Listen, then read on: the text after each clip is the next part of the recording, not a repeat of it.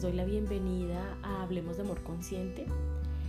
Y en el episodio de hoy quiero hablar de un tema que me parece muy relevante hoy en día y es sobre la despolitización que están viviendo eh, los procesos de desarrollo personal.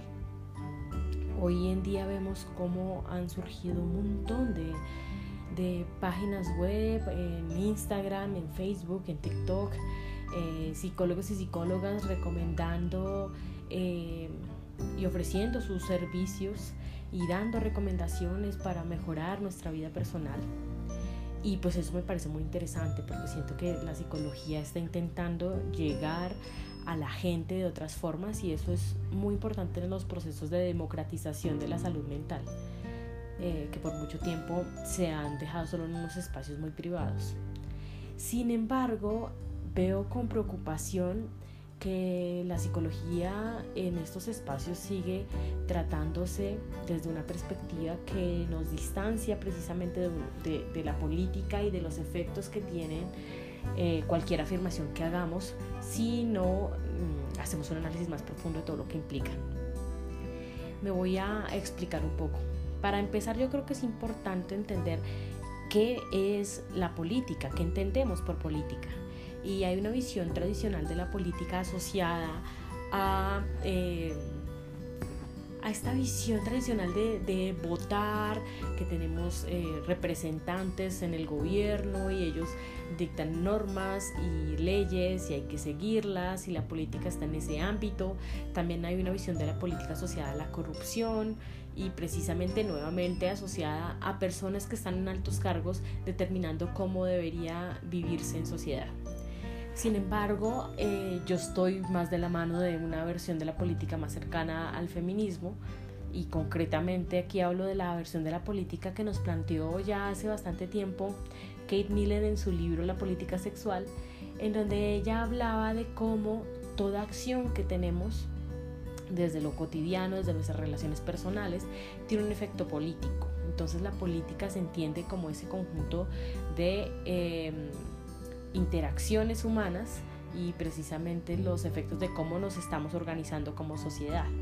Eso por lo tanto implica que la política no solo se vive cuando se vota o no solo se vive cuando se eligen representantes o no solo la viven las personas que están representando y están gobernando, sino que la vivimos a diario todos, todas y todes con cada acción eh, que llevamos a cabo este cambio, digamos, en la perspectiva es muy importante porque devuelve el poder a cada persona y nos ayuda a entender que nuestras relaciones y nuestras decisiones tienen efectos mucho más allá de lo personal. Eh, por lo tanto, también esta visión de la política diferencia eh, esa perspectiva tradicional en donde lo privado y lo público están radicalmente separados y nos habla de cómo desde lo personal y lo supuestamente privado, estamos también reproduciendo lo que pasa en lo público, pero también transformando lo que pasa en lo público. Bueno, no sé si en este punto estoy hablando de una forma demasiado abstracta, pero la idea es un poco empezar a, trascender estas ideas tradicionales de la política para darnos cuenta que desde lo cotidiano, las decisiones que tomamos, la forma como vemos la vida está atravesada por estas relaciones e interacciones sociales, históricas, políticas y culturales que se viven eh, cada día. Por eso yo quiero hoy hablar de, este tema tan, tan trascendental y para empezar, por ejemplo, me gustaría mencionar que justo en el marco de las elecciones de presidente que tuvimos aquí en Colombia, uno de los candidatos que ganó la presidencia, Gustavo Petro Urrego y su vicepresidenta Francia Márquez, hablan de algo muy interesante que precisamente nos, nos ayudan a, ver cómo en la política está trascendiendo también estas ideas. Y es, ellos hablan de la política del amor. Más allá de que yo esté a favor o en contra de estos candidatos o candidatas o de estas personas que nos van a representar en el gobierno, me parece importante que utilicemos el caso de ellos para entender por qué es tan trascendente hablar, por ejemplo, de una política del amor. Y es que eh, justo en estos días hablaba con una amiga que es brillante, esta mujer es muy inteligente y decía, he vivido mucha frustración porque en el debate de a qué candidato elegir, he recibido ataques de familiares, de amistades y yo también he tenido que entrar como en, debates de leamos, argumentemos, racionemos sobre las propuestas de cada candidato o candidata. Y ella decía, y la gente no entiende, no quiere entender. Entonces yo le decía a ella que es muy importante entender que en los comportamientos políticos hay mucho de emocionalidad y poco de razón, como nos lo hacen creer. Creo que también como sociedades occidentales nos han enseñado a darle mucho peso a la mente y a la razón, pero no nos damos cuenta que en el fondo la mayoría de nuestras decisiones están más basadas en nuestras emociones. Em, y esto lo habló muy bien una persona a la que admiro mucho, se llama Marta Nussbaum, escribió un libro que se llama Emociones Políticas y ella hablaba de cómo las decisiones que tomamos en lo político están basadas precisamente en eso, en emociones. Eh, muchas personas eligen candidatos o candidatas cuando sienten temor, cuando sienten afinidad, cuando sienten empatía, ¿no? Las emociones están dirigiendo principalmente. Así que cualquier argumento que te presenten no va a cambiar eso porque la base está lo emocional, lo emocional y lo emocional tiene un peso muy, muy grande. Ella también habla de algo muy trascendental y hablaba de la fuerza política del amor. ¿Qué quiere decir esto? Para esto también tenemos que redefinir el amor y es que nos han enseñado que el amor solo se vive en pareja. De hecho, hace poco alguien me preguntaba, ¿qué tal va el amor? Y yo, en mi vida, pues el amor siempre está presente. No me refería al novio o novia. Yo, no, no, no, es que, es que el amor está en todos lados más allá de la pareja. A lo que voy con esto es que cuando esta eh, persona, esta filósofa Marta Nussbaum nos habla del amor, ella habla de la importancia de que en la política se lleven esas emociones para la transformación social. ¿Qué emociones? Las emociones inspiradas en el amor, la compasión, la justicia, la empatía, ¿no? Esos, esas emociones que precisamente mueven a las personas más allá de sí mismas y reorganizan la sociedad en función del bien común. Y eso es algo muy importante. Por eso cuando eh, este candidato eh, Petro y su vicepresidenta Francia Márquez nos hablan de una política del amor y del vivir sabroso, es una cosa muy trascendental, porque están precisamente llevando el corazón a un ambiente político para darnos cuenta que en el fondo lo que todas las personas queremos y cuando hablamos de derechos y de igualdad y de justicia, es que todas las personas queremos vivir bien, queremos bienestar, queremos vivir en una sociedad en donde se priorice la compasión, en donde yo pueda sentir la libertad de vivir. Entonces se trasciende un poco y es muy importante entonces tenerlo esto en cuenta hasta aquí quiero como que tengamos en cuenta como este panorama de por qué es importante hablar de política eh, en relación con las emociones. Ahora vamos a entrar un poco a profundizar en, en qué pasa cuando se despolitiza el desarrollo personal.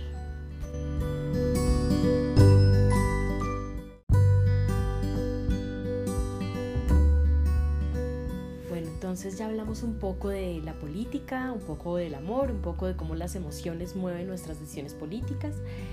Y ahora yo quiero hablar de qué ocurre, qué, cuáles son las consecuencias de cuando despolitizamos los procesos de desarrollo personal. Y para eso quiero retomar una frase que se hizo muy famosa en Colombia a propósito de las eh, protestas que se dieron durante el llamado estallido social en 2019 y el año pasado 2021. Y era que el privilegio no te nuble la empatía. Y fue una frase que se repitió muchas veces en redes sociales y en las calles y demás. Y en el fondo lo que, lo que trataba esta frase es de cómo las personas cuando tienen ciertos privilegios, bien sea porque tienen más dinero que otras personas, tienen mayor acceso a educación, tienen, eh, habitan zonas urbanas en donde hay acceso a miles de oportunidades, eh, a veces no pueden ver que otras personas no tienen esos privilegios y dan por sentado que todo el mundo vive de la misma forma. Y eso genera precisamente procesos en donde pues qué importa lo que le pase a la otra persona porque pues yo asumo que mi forma de vivir el mundo es la forma en la que todo el mundo la vive. Y esta frase me pareció como muy trascendental porque cruza con esto que estamos hablando precisamente. Y es que cuando uno entra en procesos de desarrollo personal, es decir, cuando uno quiere mejorarse como ser humano, ser humana, quiere ser eh, una persona diferente, eh, quiere potenciar lo que uno es, quiere solucionar sus propias heridas de infancia, quiere eh, relacionarse mejor en pareja o quiere relacionarse mejor con amistades o con familia, que es todo esto entra dentro del desarrollo personal, es fundamental reconocer cuáles son los privilegios y desde dónde estoy partiendo, en qué contexto estoy, darle un posicionamiento histórico y cultural a lo que estoy viviendo. ¿Por qué? Porque lo que yo considero que es bueno o malo en gran parte va a estar mediado, mi visión del mundo va a estar mediada por ese contexto histórico, social y político en el que me ubico. No es lo mismo un hombre que está entrando en proceso de desarrollo personal eh, y por supuesto acá me estoy refiriendo a un hombre cisgénero, heterosexual, eh, joven, a por supuesto una mujer indígena eh, de edad adulta, ¿no? que está entrando en proceso de desarrollo personal.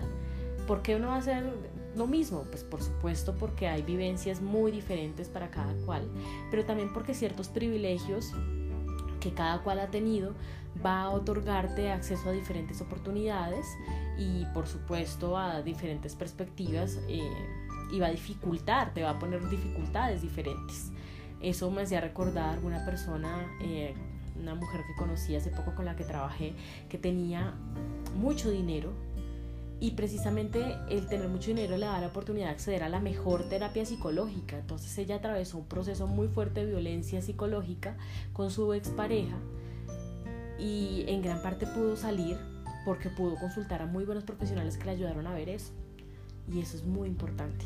También aquí quiero, dar un ejemplo de una experiencia que también tuve en un proyecto de investigación en el que participé.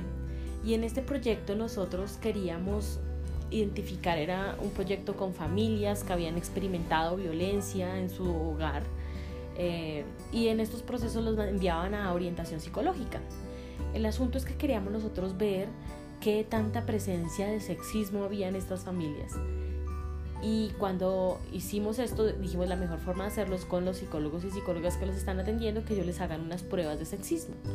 Pues resulta que nos resultamos dando cuenta que los psicólogos y psicólogas, como tenían ideas tan eh, machistas y clasistas también, con poca perspectiva intercultural, eh, estaban llevando los procesos psicológicos a lugares en donde se estaban reproduciendo las violencias. Y esto que estoy diciendo es demasiado fuerte. Pero voy a poner un ejemplo. Había el caso de un hombre que había maltratado a su pareja. Eh, ya pues había demanda y demás, entonces los habían enviado a proceso psicológico y el psicólogo que lo atendió dijo, no, él tiene problemas de ira. Pero resulta que cuando uno empezaba a ver la historia de este hombre, este hombre había agredido a esta pareja, había, atendido, había agredido también a la pareja anterior, había agredido a la pareja también anterior. Y cuando se le preguntaba por qué tú has agredido a estas parejas, este hombre decía, no, es que ella llega a la casa a la hora que se le da la gana y no me tiene la comida servida. Es que ella decidió salir a trabajar y no cuidar a mis hijos. Es que ella básicamente no hace lo que yo quiero. Y pues esta idea es bastante machista y estaba en la base de esos arranques de ira. Entonces uno decía, por supuesto, hay que trabajar el manejo de la ira, pero mientras estas ideas subyacentes estén ahí, pues no hay ningún cambio. Queda lo, lo, peor de todos estos casos, que en muchos casos estas psicólogos y psicólogos que atendían y lo hacían con la mejor de las intenciones, pero no tenían una perspectiva de género, resultaban Em, planteando como meta de la terapia el que las parejas continuaran juntos y juntas. Entonces tenían esta idea del amor romántico en donde tienen que permanecer juntos a pesar de todo y dirigían la terapia hacia esa meta, por supuesto de forma más inconsciente. Entonces esto generaba un montón de dificultades para las personas, reproducía violencias y es gravísimo. Este ejemplo que yo les doy, eh, lo difícil que que, tiene también es que ocurre a diario en muchas terapias. En las carreras de psicología no nos enseñan a ver la perspectiva política que hay detrás de cada decisión y de cada relación. Eh, entre ellas estas creencias machistas que están en la base estructural de cómo nos hemos organizado como sociedad. Y por lo tanto, la psicología resulta contribuyendo a reproducir violencias y creencias limitantes también. Eso me parece muy preocupante. También hace poco veía en Instagram una, una historia de una página que habla un poco de espiritualidad y decía ni, ni machismo ni feminismo, todas las personas somos iguales, humanismo. Yo decía, bueno, es una perspectiva bastante ignorante, ¿no? Me refiero a ignorante no como calificativo negativo, sino porque es una perspectiva desinformada, no ha leído sobre feminismo, no se entiende, sino se, se quedan con visiones parcializadas sobre el feminismo, entonces reproducen estas ideas. Eh, que son bien complicadas. Entonces yo creo que hay muchos peligros detrás de despolitizar los procesos de desarrollo personal y es importantísimo hablarlo. Esto que estoy haciendo ahora es una apuesta también política y es una apuesta para que cada persona reconozca sus propias diferencias, el papel que tiene en el mundo y cómo sus decisiones son trascendentales para todo. Hace poco yo hablaba en un taller que dimos sobre feminismo y una de las cosas que yo les decía es que en cada decisión que tomamos estamos precisamente tomando decisiones políticas. Por ejemplo, si un hombre está en una relación monógama y te propone a ti que tengan una relación y a ti te gusta muchísimo este hombre y demás, eh, en el momento en el que tú le dices sí o le dices no, estás tomando una decisión política. ¿Por qué? Porque si tú le dices que sí, a pesar de que él está en una relación monógama y tú lo sabes, eh, más allá de esto, de que sí va a hacer daño a la otra persona y demás, esto es a nivel personal, pero a nivel político y colectivo, estás enviando un mensaje y el mensaje es, puedes hacer tú lo que quieras, ¿no? Como hombre puedes hacer lo que quieras, puedes disponer de las mujeres que quieras. Eh, se reproduce la idea de que las mujeres no nos ayudamos y que somos enemigas y digamos que detrás de esto hay un montón de, de reproducción de patrones eh, que nos están haciendo mucho daño. Si tú le dices a este hombre, no, prefiero que hables con ella. Es más, eh, es posible que yo decida yo misma hablar con ella si tú no lo haces, ¿no? Con tu pareja. Eh, cambia también toda la perspectiva. Aquí no estoy diciendo que una cosa u otra y juzgando esté bien o mal, solo estoy diciendo que cada decisión que tomamos abre todo un espectro de posibilidades de seguir reproduciendo el sistema que habitamos y que nos está haciendo tanto daño. Por eso es muy importante empezar a darle sentido a nuestras acciones, decisiones y emociones y darnos cuenta de los efectos que tienen no solo en nuestra vida cercana y personal, sino a nivel colectivo. Eh, es un llamado también para que si tú en algún momento estás buscando asistir a terapia psicológica, intentes revisar con minucia que no se estén reproduciendo este tipo de patrones, que hayan unas posturas éticas y políticas claras en este acercamiento eh, terapéutico porque precisamente detrás eh, de, cada profesional que atiende, cada profesional que te da un consejo, hay un posicionamiento político, así no te lo diga. Porque también a veces dice, no, es que yo no participo en política porque yo no voto.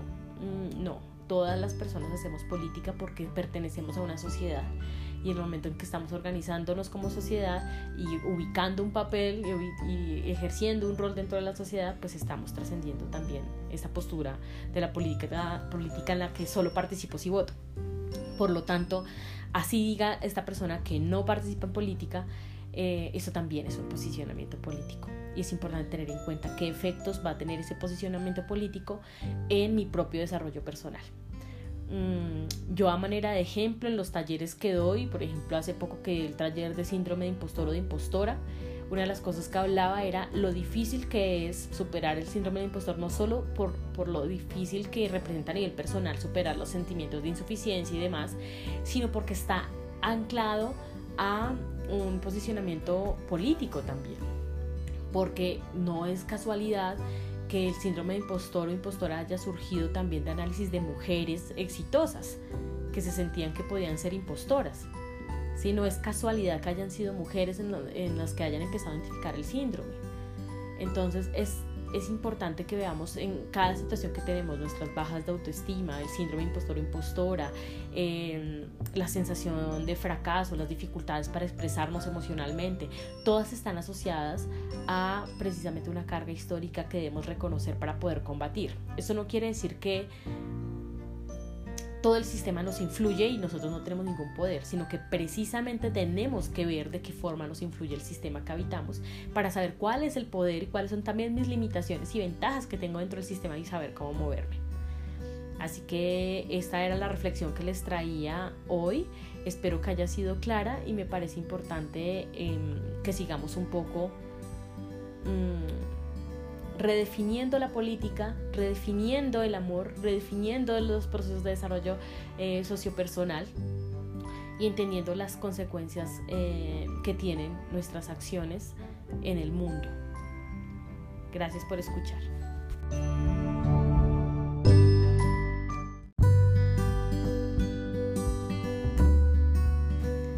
Y ya para terminar, eh, aprovecho para decirles que Almademia, Academia de Amor Consciente y Desarrollo Personal, ofrece acompañamiento psicosocial con perspectiva de género espacios precisamente para reconocer cuáles son las limitaciones que tenemos en este momento que, eh, que estamos en el sistema que habitamos y cuáles son el, el, propio poder, cómo se puede ubicar dentro de este sistema también.